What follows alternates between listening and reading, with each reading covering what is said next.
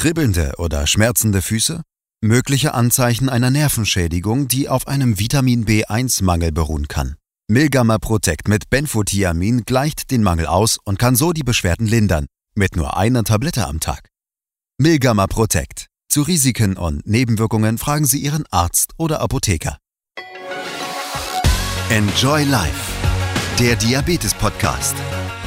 Damit Sie Ihr Leben in vollen Zügen genießen können. Mit Antje Radins. Dicke haben ja ein unheimlich schlechtes Image werden so stigmatisiert, als wären sie alle äh, dick und dumm und faul. Ähm, aber in Wirklichkeit, äh, wenn jemand so schwer übergewichtig ist, wie ich das auch war, hat es immer auch mehr Gründe, die nicht nur in falschem Essen liegen oder darin, dass man das nicht auf die Kette bekommt, sondern das hat genetische Gründe, das hat oftmals Gründe, die in der Entwicklung liegen, in der Psychologie liegen. Das heißt, da kommen verschiedene Faktoren zusammen und die machen es dann auch unheimlich schwer, aus diesem Kreislauf auszubrechen und das eben auch dauerhaft zu schaffen. Wer gut aussehen will, muss Pasta streichen. Ausrufezeichen. Fragezeichen. Kohlenhydrate machen dick, das glauben viele Menschen. Aber das allein stimmt gar nicht. Carbs machen nicht nur happy, sondern auch schlank. Aber eben nicht alle. Kohlenhydrate zählen neben Fetten und Eiweißen zu den drei sogenannten Makronährstoffen oder kurz Makros.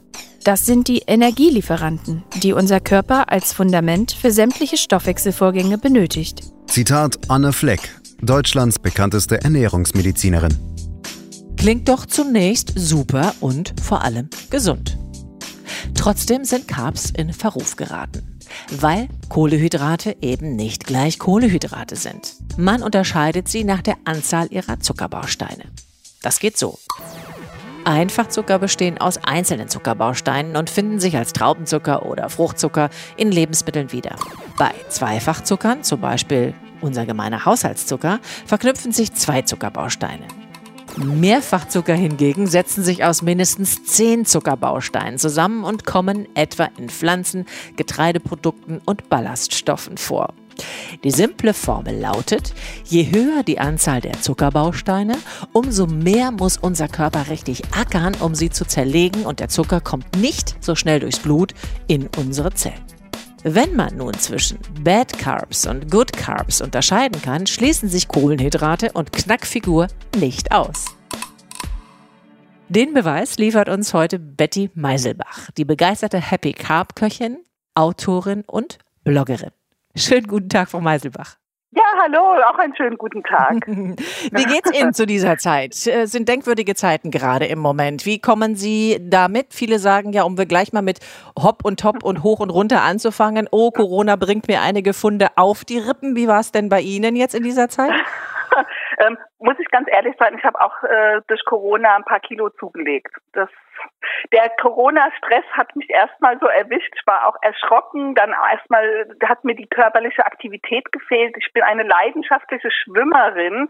Mhm. Wenn man dann unter Stress gerät und ich bin eine Stressesserin, habe ich dann schon sehr schnell gemerkt, okay, alte Muster tun sich auch da wieder auf und äh, man fängt an, auch diesen Stress so ein bisschen und dann auch natürlich die Langeweile mhm. äh, ein bisschen wegzuessen. Das heißt, verschiedene schwierige Faktoren kommen zusammen und das merke ich dann auch auf der Waage, ganz klar. Mhm. Da bin ich auch nicht anders, nicht anders als die anderen.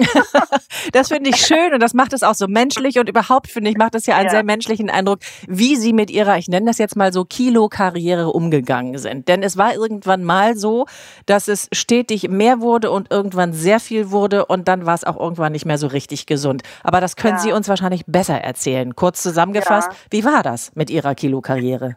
Ja, gut. Angefangen habe ich eigentlich mal als ein ganz dünnes Kind, also erschreckend dünn sogar. Ich kann mich noch erinnern, dass man mich mal auf eine Zunehmkur schicken wollte. Mhm. Das klingt heute rückblickend eigentlich verrückt, aber ähm, früher war ich ähm, ja ein kleiner Hungerhaken und wollte nichts essen. Mhm. War aber auch als Kind ein immer ein sehr aktives, bewegtes Kind. Also mich haben sie immer nur rennen sehen. Ich war auf dem Rad unterwegs. Also ich konnte eigentlich gar nicht normal laufen.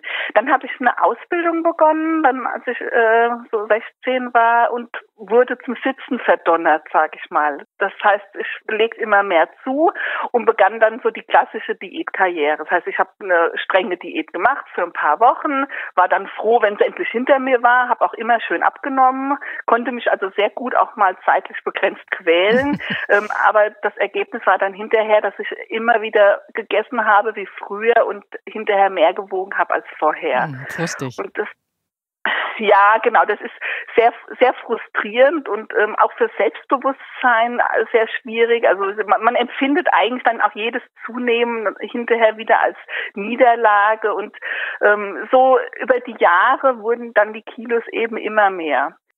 Der Stress ähm, auch der vielen Arbeitsstunden hat mich dann auch noch mehr essen lassen. Mhm. Und irgendwann war ich dann an so einem Punkt, war nervlich und auch körperlich ähm, ja, äh, gefühlt am Ende und saß dann irgendwann mal bei meinem Hausarzt heulend und da sagte er, Mensch, Frau Meiselbach, so kann das nicht weitergehen mit Ihnen. Ähm, ich schicke Sie jetzt mal auf eine Reha mhm. wegen Erschöpfungszustand und wegen dem inzwischen über 130 Kilo mhm. Lebensgewicht, wo einfach dringend was runter musste damals war Diabetes noch kein Thema. Mhm. Also ich wusste noch nichts davon. Mhm, mh. Also dann ging es erstmal auf die Reha. Das war ja erstmal schon mal ganz schön. Vielleicht erstmal ein Schock, dass man Ihnen so klar gesagt hat, es muss jetzt was passieren. Aber sicherlich auch eine Erleichterung, ja. ne, dass sich da jemand halt ja. Ihnen auch angenommen hat, zugehört hat und geholfen ja. hat vielleicht auch erstmal. Und dann ging es auf die Reha. Dann hat wahrscheinlich genau. schon sich so ein bisschen was geregt. Ja, dann wurden schon die ersten Veränderungen genau. sichtbar. Ja, genau. Dann war ich am ersten Tag auf der Reha habe ich Blut abgenommen bekommen und am Tag drauf hat man mir gesagt, jo, äh, Diabetes, Nüchternwert viel zu hoch, äh, Langzeitwert viel zu mhm. hoch. Ähm, dann saß ich da halt schon eigentlich äh, wegen Adipositas und äh, wegen Burnout. Und zu dem ganzen Schrecken kam dann halt auch noch am ersten Tag schon gleich die Diagnose dazu. Und äh, da war ich natürlich erstmal betröppelt und bedient. Ja, ich hätte, glaube ich, die Koffer gepackt und wäre gleich wieder gefahren. ja, ich äh, habe auch wirklich bittere Tränen ja. an, an den ersten Tagen ja, da vergossen. Also das war, weil ich hatte auch wirklich auch äh, ähm, ja einfach psychisch auch wirklich in einem aufgelösten Zustand war. Da kommt dann auch, glaube ich, das eine zum anderen. Mhm. Natürlich äh, lange hohe Blutzuckerwerte machen ja auch was. Das Leben ist unheimlich anstrengend. Das heißt, ich habe mich ja vorher auch äh, auch körperlich natürlich, ich war immer müde, ich war kaputt, konnte das aber natürlich mit hohen Blutzuckerwerten gar nicht zusammenbringen. Mhm. Das heißt, dieser Burnout letztendlich kam vieles zusammen und da saß ich halt wie ein Häufchen Elend, hatte aber doch dem das Glück, dass ich eben gerade in einer Klinik war. Und das ist nicht nur eine Klinik, die sich um Adipositas und ähm, psychosomatisches Erschöpfungssyndrom kümmert, sondern das ist auch eine Fachklinik für Diabetes. Oh, wow. Und das war ein großer Vorteil, denn ich war in der darauffolgenden Woche, saß ich schon in einer Diabetes-Schulung. Also habe Bewegungsunterstützung bekommen, Ernährungsunterstützung bekommen und auch ganz wichtig für mich zum damaligen Zeitpunkt, ich hatte auch eine Therapeutin,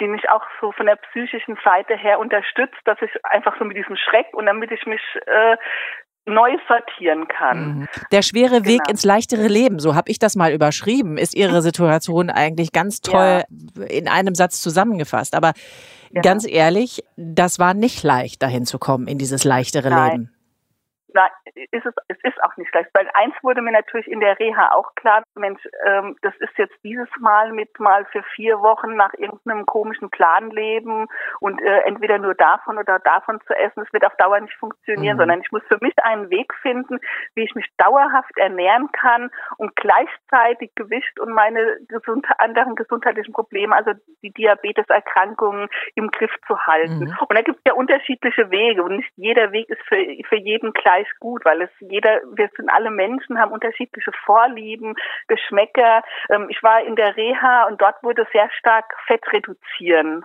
angesagt. Mhm ich habe Hunger gelitten, war nie satt und habe mich damit überhaupt nicht wohlgefühlt. Also habe gleich gemerkt, oh Mensch, das ist überhaupt nicht mein Ding, äh, jeden Tag Fettpunkte zu zählen und es muss doch auch anders da gehen. Habe in der Reha schon angefangen, mich kundig zu machen, was ich denn noch für Optionen habe mhm. und kam da eben auf den Weg, okay, ich kann auch Kohlenhydrate reduzieren. Ist vielleicht sogar sinnvoll, weil wenn ich Diabetes habe, kann ich die Kohlenhydrate nicht so gut verstoffwechseln.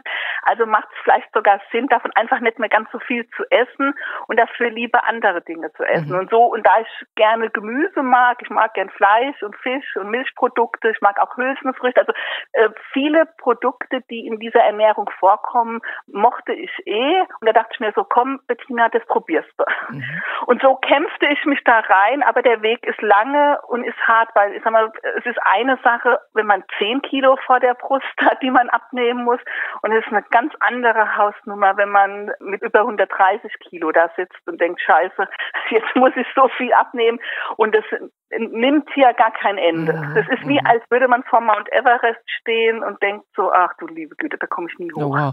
Was hat sie gestützt? Was hat sie am Ende immer weitergetrieben? Ich meine, ich glaube, die ersten Kilos, die purzeln dann immer relativ schnell, gerade ja. bei so einem hohen Gewicht. Ja, da ist man erstmal schnell belohnt und hat aber trotzdem das Gefühl, keiner sieht's, äh, aber sie selber. Und dann kommt ja, ja, irgendwann so, dass, oh, jetzt muss ich aber weiter durchhalten, jetzt muss ich dranbleiben, sonst geht's ja. wieder zurück. Wer hat sie da unterstützt? Also erstmal äh, hat mich mein Mann sehr ja. dem meine Gesundheit natürlich am Herzen liegt, ja, der einfach wollte, der, der, auch gemerkt hat, dass es mir länger einfach nicht gut ging, aber ich auch so seine Hilfsversuche auch nicht angesprochen habe. Aber ähm, mir hat vor allen Dingen auch geholfen, dass ich mir zum Beispiel immer kleine Ziele gesetzt habe. Also dass ich immer gesagt habe, okay, Bettina, denk in 10 Kilo Schritten. Immer 10 Kilo und immer wenn wieder eine 10 Kilo Grenze ähm, geklappt hat, dann habe ich hier gefeiert. Und ich weiß noch genau, an dem Tag, an dem ich unter 100 kam, mhm. äh, bin ich hier wirklich nackt durch die Wohnung gegangen. von der ja von der Waage runter und äh, habe hier wirklich Musik an und dachte so juhu also ähm, hätte ich von Anfang an irgendwie auf diese 60 Kilo geschielt oder auf ein Endgewicht, wo ich unbedingt hin will, mhm. ähm, hätte das, glaube ich, nicht funktioniert und ich hätte irgendwann zwischendurch die Nerven verloren. Mhm. Ähm, ich bin ja auch heute noch kein dünner Haken, um Himmels Willen. Also war für, für mich auch schon immer so, ich esse sehr gerne, daran hat sich auch bis heute nichts geändert. Das heißt, ähm, gutes Essen ist auch weiterhin meine Leidenschaft. Ähm, das heißt, ich werde nie eine, die auf einmal in eine 36er Hose passt. Aber das wollte ich auch von Anfang an. Ich dachte immer, so viel wie es ist, damit ich wieder aktiv am Leben teilhaben kann, mhm. weil auch das ist als ich 130 Kilo wog, konnte ich eigentlich nur noch um die Ecke laufen, dann hat mir alles wehgetan. Mhm.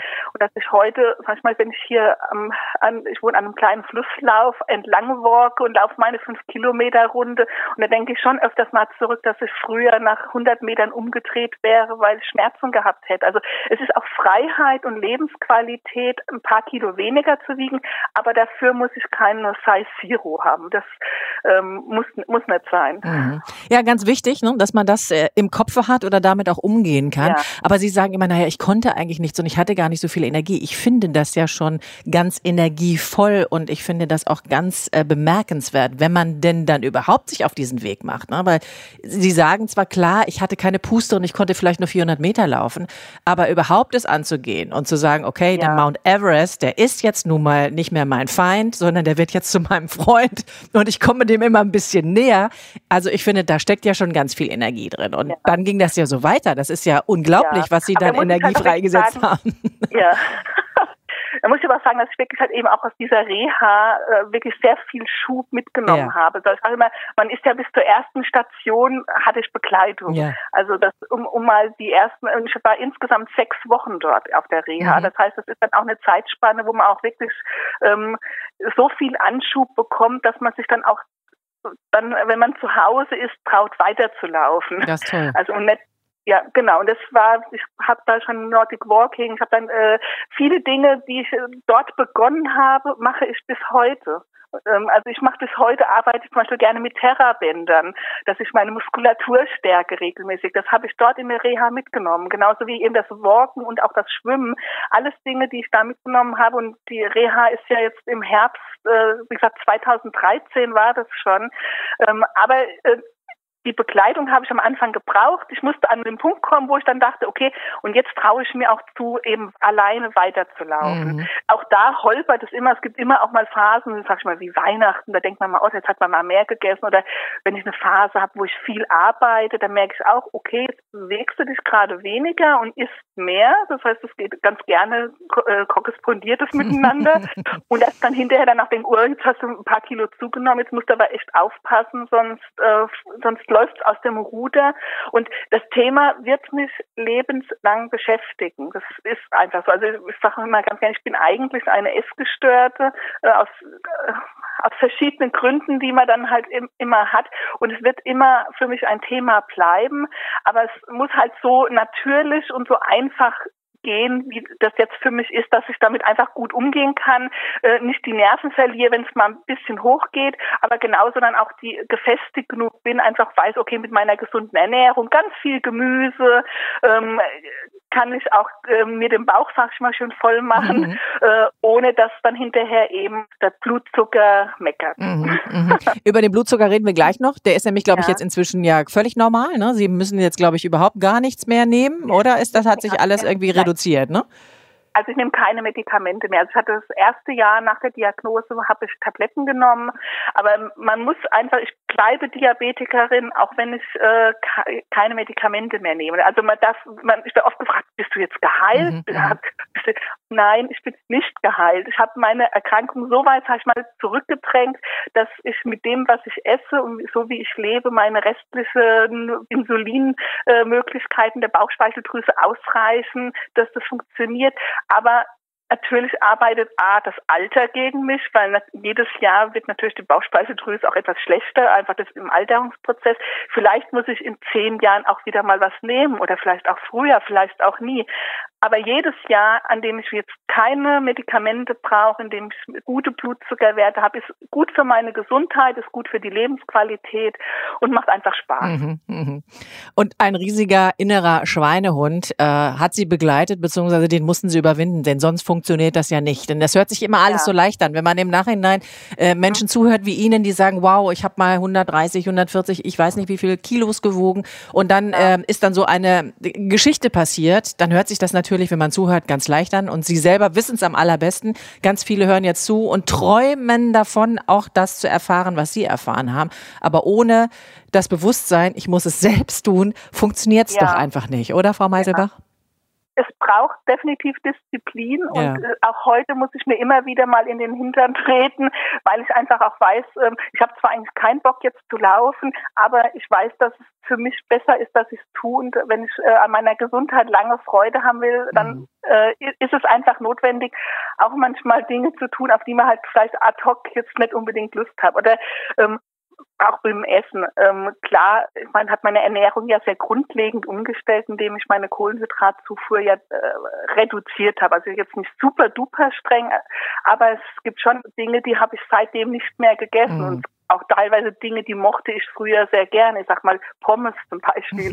aber ich habe jetzt wirklich seit 2013 keine Pommes mehr gegessen. Äh, oder Nudeln. Also ich bin auch früher, ich war ein Pasta-Liebhaber und esse heute keine normale klassische Pasta mehr. Inzwischen äh, freue ich mich, dass es auch äh, aus Linsen äh, Nudeln gibt. Genau, oder aus Kichererbsen, ja, ne? Da gibt's ja auch was. Genau. Mhm. Also heißt aus Hülsenfrüchten, mhm. da tue ich mir eigentlich schon ganz gerne, finde ich äh, eine ganz gute Option, die eben auch mit einer Gemüsepfanne kombiniert, äh, kann man das sehr lecker machen. Da freue ich mich drüber, dass es inzwischen gibt. Aber so ähm, klassische ähm, Dinge, ähm, ich glaube, ich habe jetzt letztes Jahr das erste Mal, dass ich mal ein Stück ein normales Stück Kuchen gegessen habe.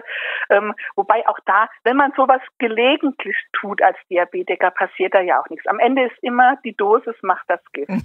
Aber ich bin dann schon, also ich habe Zucker relativ weitläufig aus meinem Leben gestrichen, weil es auch einfach da gute Ersatzprodukte gibt mhm. und auf Zucker kann man relativ einfach verzichten.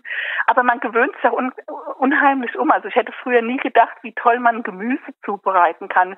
Und so hat sich das dann einfach für mich auch alles so zusammengefunden. Das hatte, Mensch, das ist total mein Ding, mit viel Gemüse und weniger Kohlenhydrate zu essen.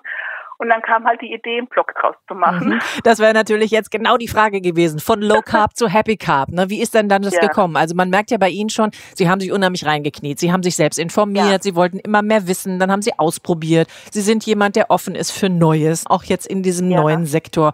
Und vielen geht's so wie Ihnen. Und viele sitzen in diesem, in dieser, ja, schlechten Situation, dass sie nicht wissen, wie sie rauskommen sollen. Und da haben Sie gesagt, so, das sage ich jetzt mal allen, wie das gehen kann. Genau. Also ähm, die Idee kam gar nicht von mir, sondern von meinem Mann. Der kam auf die Idee, sagt, Mensch, Bettina, du kochst immer so toll, das sieht immer so schön aus und hast so kreative Ideen, denkst dir Rezepte aus. Der sagte mir, du hast so viel Talent auch zum Schreiben und du hast auch so viel zu sagen, weil durch deine Erfahrung, jetzt dein Erfolg, das motiviert andere. Ähm, überleg dir doch mal einen Blog zu schreiben. Und da dachte ich mir so, ey, warum nicht? Probiere ich einfach mal aus. Und so bin ich auf einer großen Schwimmbadrunde habe ich mir überlegt, wie nenne ich denn meinen Blog?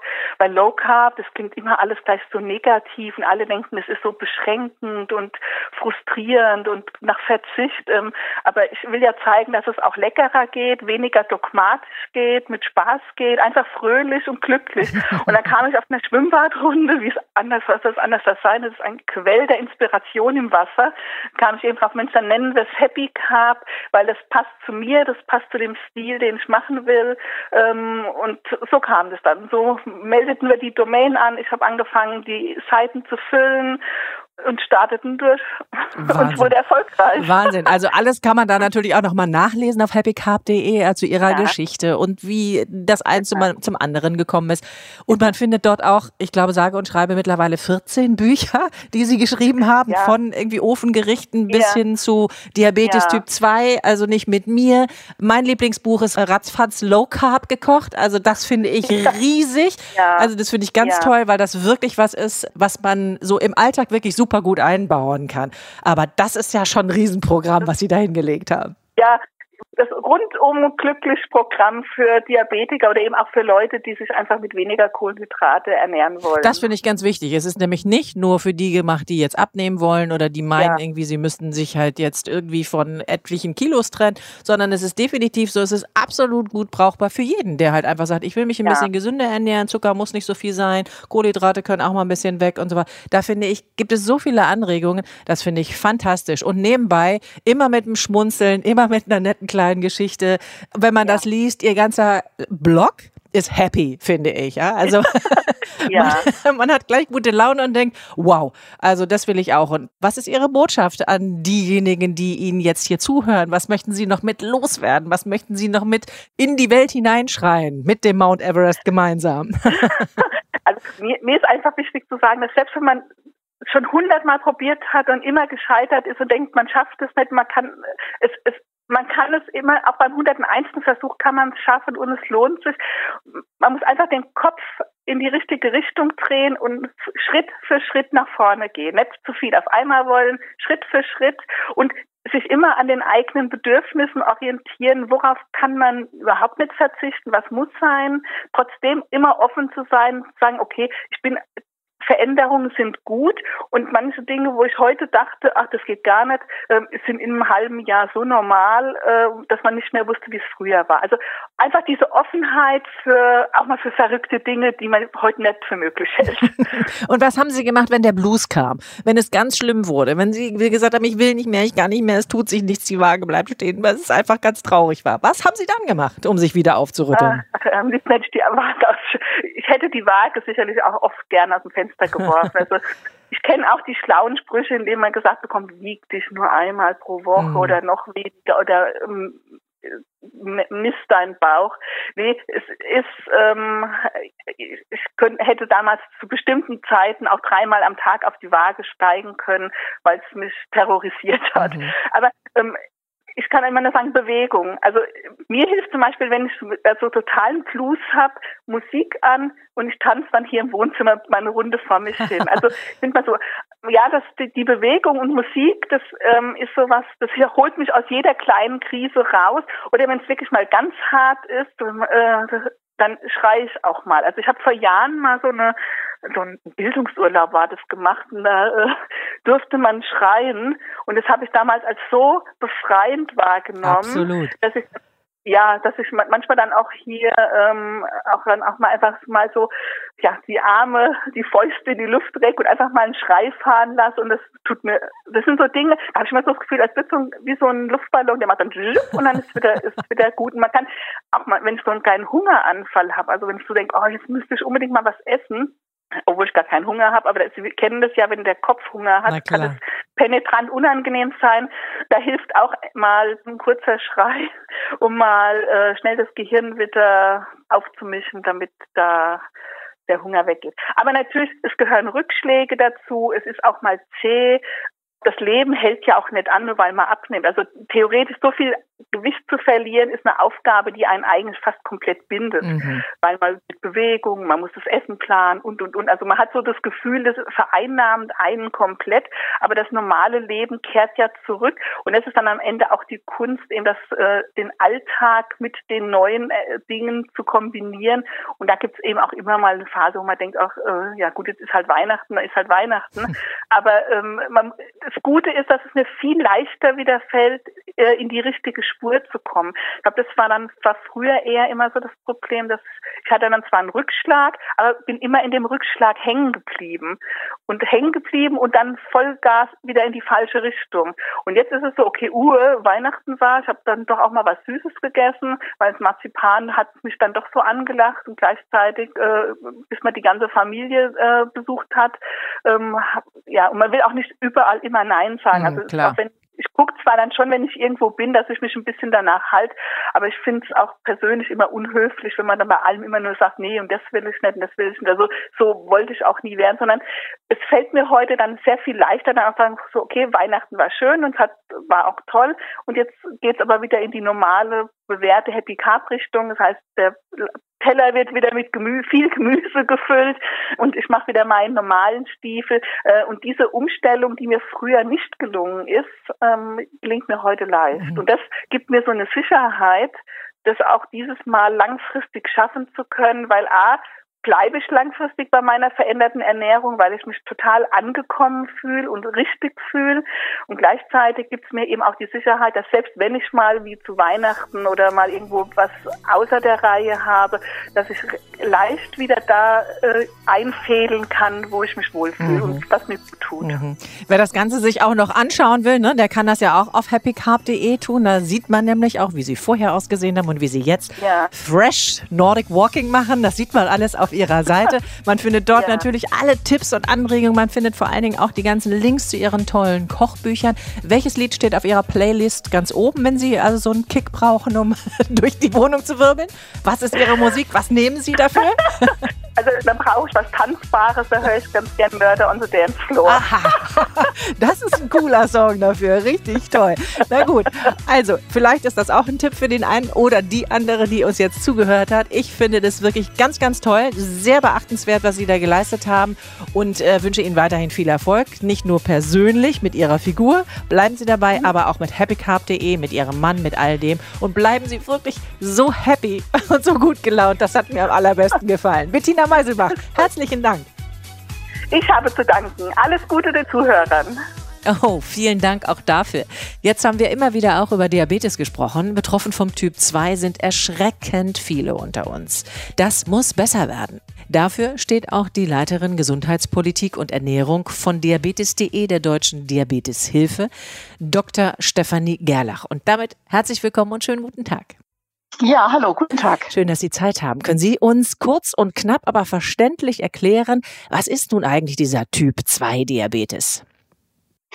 Ja, Typ 2 Diabetes ist dadurch gekennzeichnet, dass ein relativer Insulinmangel mhm. besteht. Mhm. Das heißt, die Bauchspeicheldrüse kann nicht mehr genug Insulin produzieren, um äh, Zucker der aus der Nahrung kommt, dann ins Blut wandert und vom Blut in die Gewebezellen hineinzuschleusen. Das ist die Aufgabe des Insulins.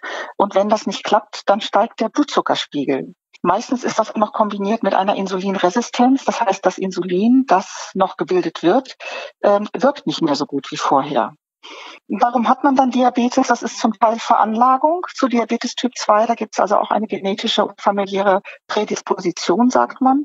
Äh, und dann ist auch entscheidend äh, die Entwicklung des Körpergewichts im Verlauf des Lebens und auch das Alter spielt eine Rolle, ähm, weil hohes Alter ist auch ein Risikofaktor für die Entwicklung von Diabetes. Und wenn jetzt die Veranlagung zu Typ 2 Diabetes zusammentrifft mit einem erhöhten Körpergewicht und dann noch dazu kommt, äh, dass man sich wenig bewegt, dann heißt das äh, auf der einen Seite, die Körpermasse nimmt zu. Das heißt, es braucht mehr Insulin, äh, um Zucker in auch alle Körperzellen reinzubringen. Und das bedeutet, dass die Bauchspeicheldrüse heftig Insulin produzieren mhm. muss, um den gesamten Körper zu versorgen. Und äh, wenig Bewegung bewirkt auch noch, dass die Andockstellen für Insulin an den Wänden der Zellen weniger mhm. werden. Und das bewirkt, dass das Insulin schlechter mhm. wird. Mhm. Ähm, und ähm, es entsteht eine sogenannte Insulinresistenz. Und das bewirkt auch noch zusätzlich, dass die Bauchspeicheldrüse noch mehr Insulin produzieren muss. Also die äh, läuft ziemlich heiß und irgendwann ist die einfach mhm. erschöpft.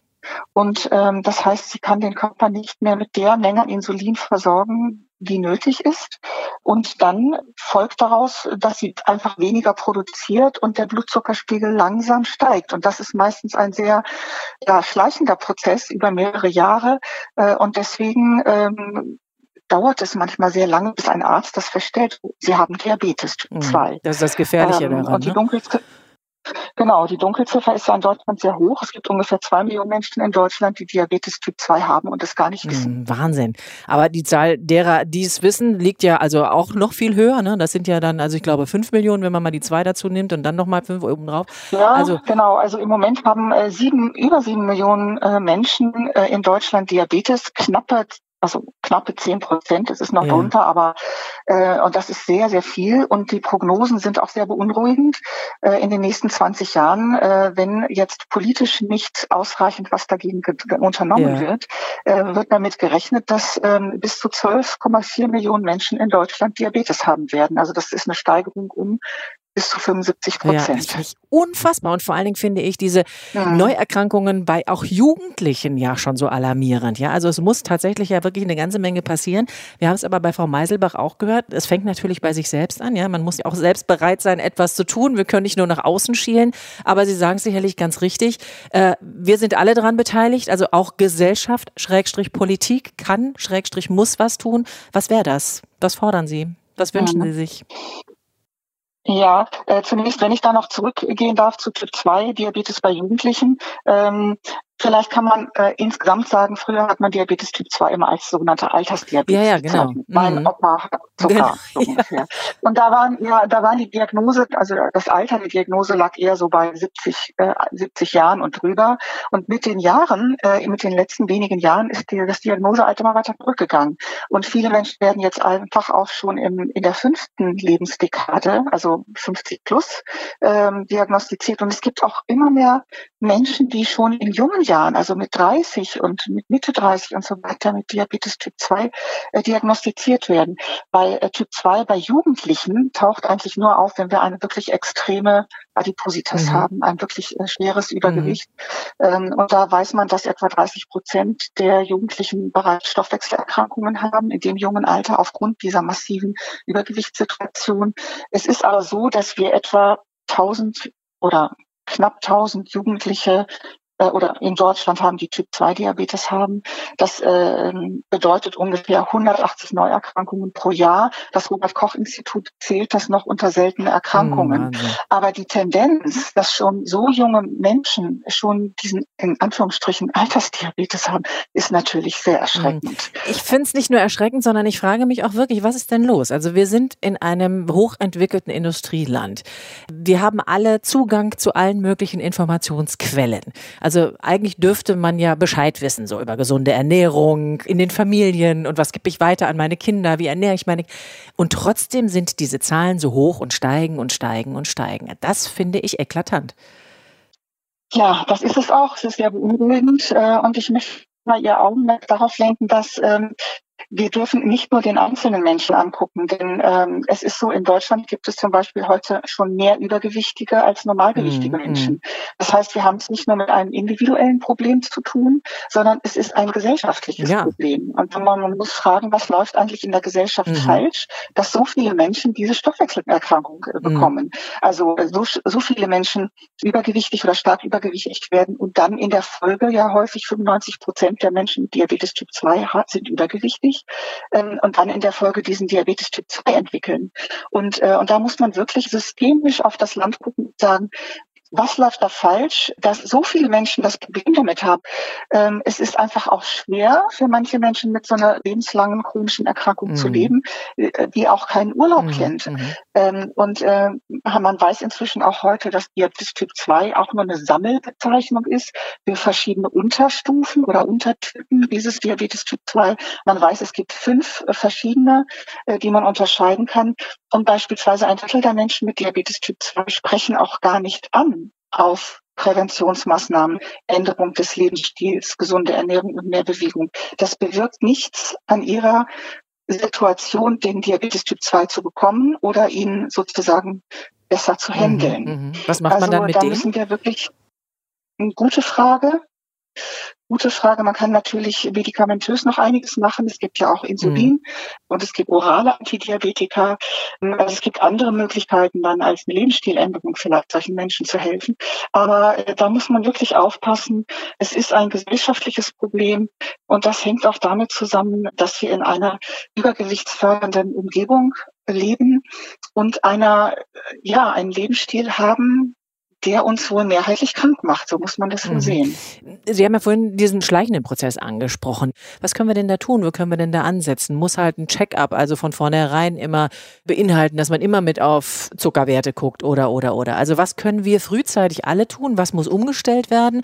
Was wünschen Sie sich eben auch in Zukunft? Ist es die Zuckersteuer? Ist es Nutri-Score? Ist es mehr Aufklärung? Ist es Bewegungsanreiz? Was ist das, äh, was wir brauchen? Ähm, alles. Alles, was Sie genannt haben, ist wichtig und liegt uns am ja. Herzen. Unser wichtigstes Ziel ist eigentlich im Moment, dass die Bundesregierung Wort hält und den Koalitionsvertrag, mhm. wie vorgesehen, mhm. umsetzt. Mhm. Denn da steht drin, dass es eine nationale Diabetesstrategie ja. geben soll. Und da geht es sowohl um die Prävention als auch um die Versorgungsqualität, als auch um Forschung. Also das ist ein sehr komplexes Vorhaben. Und ähm, es geht auch darum, die Menschen besser aufzuklären. Beispielsweise ist schon seit langem eine äh, Aufklärungs- und äh, Kommunikationskampagne zu Diabetes vorgesehen bei der Bundeszentrale für gesundheitliche Aufklärung. Ja, äh, das ist der Auftrag liegt dort schon seit 2016, äh, aber bislang ist da noch nichts passiert. Also da wünschen wir uns natürlich, dass es da endlich mal vorangeht. Ansonsten muss die Versorgungssituation natürlich zukunftssicher gestaltet werden. Ich hatte ja eben schon gesagt, die äh, Zahlen von Menschen mit Diabetes werden enorm ja, zunehmen ja, ja. in den nächsten mhm. Jahren. Also da fragt man sich, wo sollen die alle unterkommen? Von wem sollen die betreut mhm. werden? Wir stellen zum Beispiel fest, dass äh, der Diabetes im Medizinstudium recht vernachlässigt äh, dargestellt wird. Also die, die Medizinstudenten lernen das nur sehr rudimentär. Und ähm, Diabetesabteilungen in Kliniken werden auch immer mehr aus Geldmangel zusammengestrichen, sodass selbst wenn man sich für dieses Fach interessiert, man also kaum noch die Möglichkeit hat, wirklich klinische Erfahrung zu sammeln als junger Arzt. ich gehe noch ein Stück weiter. Ich Und würde sagen, also das gehört auch unbedingt in den Lehrplan, in den Schulen, überhaupt mal solche Krankheiten anzusprechen, überhaupt mal das Wissen davon zu verbreiten, schon ganz frühzeitig, damit nämlich da schon angefangen werden kann, möglicherweise mal zu gucken, oh, wow, was kann ich beachten, was kann ich tun, wo kann ich mitlenken? Das Thema Ernährung ist ja sehr, wird ja sehr hoch gehypt im Moment. Es gibt so viele Veränderungen, die jetzt anstehen, auch im mm, Sinne von, mm. was ist eigentlich eine nachhaltige Ernährung? Wie kann ich mich gesund ernähren? Ähm, was gibt es für Proteinalternativen beispielsweise? Viele trinken jetzt zum Beispiel die pflanzlichen Milchen, die es jetzt mhm, äh, mhm. seit wenigen Jahren wirklich viel gibt solche Fragestellungen interessieren junge Leute und es gibt auch neue Lebensmittel, die einfach junge Leute ansprechen. Also die Gesundheitskompetenz und Ernährungskompetenz. Ich glaube, das macht Sinn, das in der Schule beizubringen. Also wo kriege ich Gesundheitsinformationen her? Wo kriege ich seriöse Informationen zu gesunder mhm. Ernährung her? Ähm, was soll ich eigentlich idealerweise essen? Und natürlich, das wünschen wir uns auch, das gehört auch zur Prävention dazu, dass es auch an den Schulen äh, ein gesundes Mittagessen gibt für alle und zwar nach den Qualitätskriterien mhm, der Deutschen Gesellschaft für Ernährung und nicht, wie es heute so weit verbreitet ist, ähm, der billigste Caterer kriegt den Zuschlag und darf die Schule verpflegen.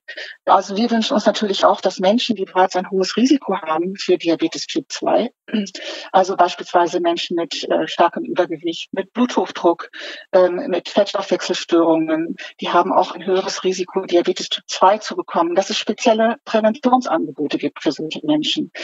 Das gibt es heute noch viel zu wenig. Manche Krankenkassen bieten mhm. das an, aber ähm, die Menschen müssen auch einfach in Bewegung kommen.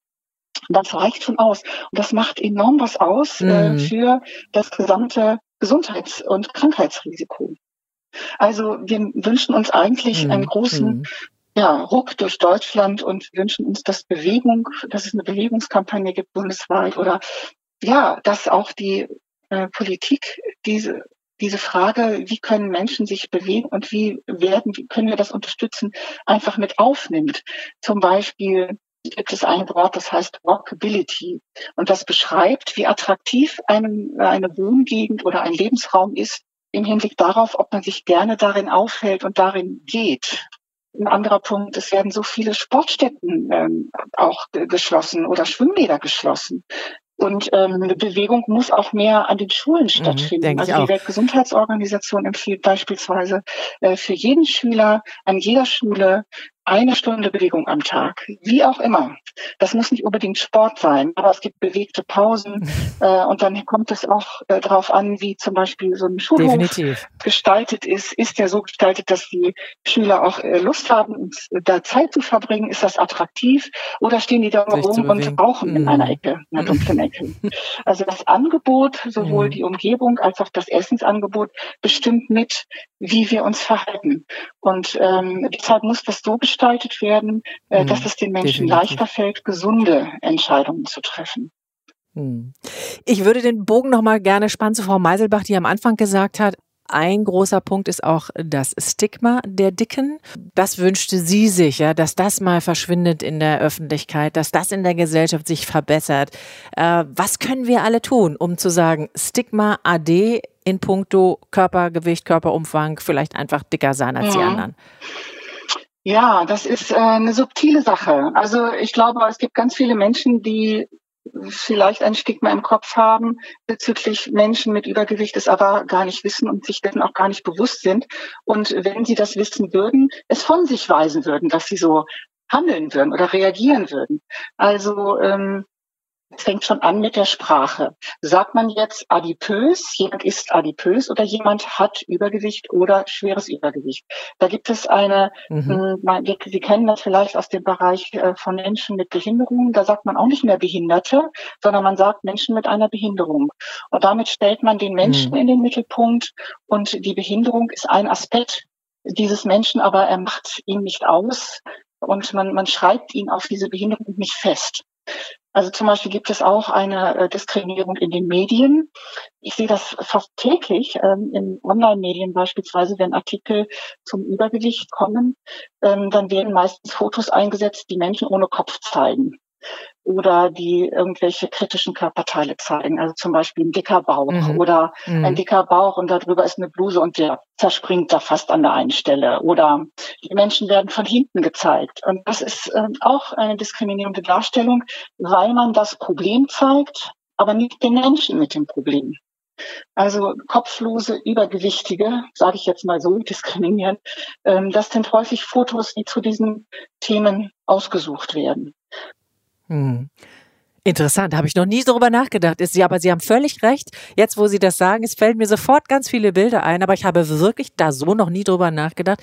Ähm, und eine antidiskriminierende Darstellung von Personen mit Diabetes oder mit Übergewicht in der Öffentlichkeit wäre, sie eben nicht auf diese problematischen visuellen Aspekte zu reduzieren, sondern sie zu zeigen mhm. in ihren sozialen Rollen. Also zum Beispiel eine Familie, wie sie sich im Freien bewegt, wie sie spazieren geht oder eine Wanderung unternimmt oder Personen zu zeigen mit, äh, mit Übergewicht oder Diabetes Typ 2 in verantwortungsvollen Berufen. Also in mhm. verschiedenen Rollen des Lebens und damit auch zu zeigen, dass halt Diabetes Typ 2 oder Übergewicht vielleicht ein Aspekt dieser Person ist, aber nicht ihr Leben ausmacht, ihr ganzes Leben mhm. ausmacht. Mhm. Mhm. Mhm.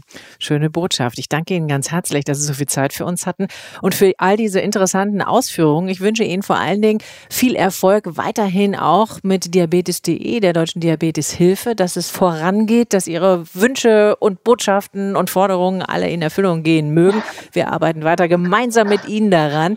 Ich danke Dr. Stefanie Gerlach. Sie ist Leiterin Gesundheitspolitik und Ernährung von Diabetes.de, der Deutschen Diabeteshilfe. Ihnen einen zauberhaften Tag. Danke, wiederhören. Zum Schluss noch ein Zitat einer Freundin zum Thema, das mich sehr bewegt. Für so vieles, was Menschen nicht gelingt, gibt es Entschuldigungen. Nur wir Dicken sind immer die Täter. Ich bin Antje Radüns. Passen Sie gut auf sich auf. Enjoy Life, der Diabetes-Podcast. Damit Sie Ihr Leben in vollen Zügen genießen können. Almased, Glycovol, Magnesium Verla und Milgama Protect. Ein starkes Team für Diabetiker.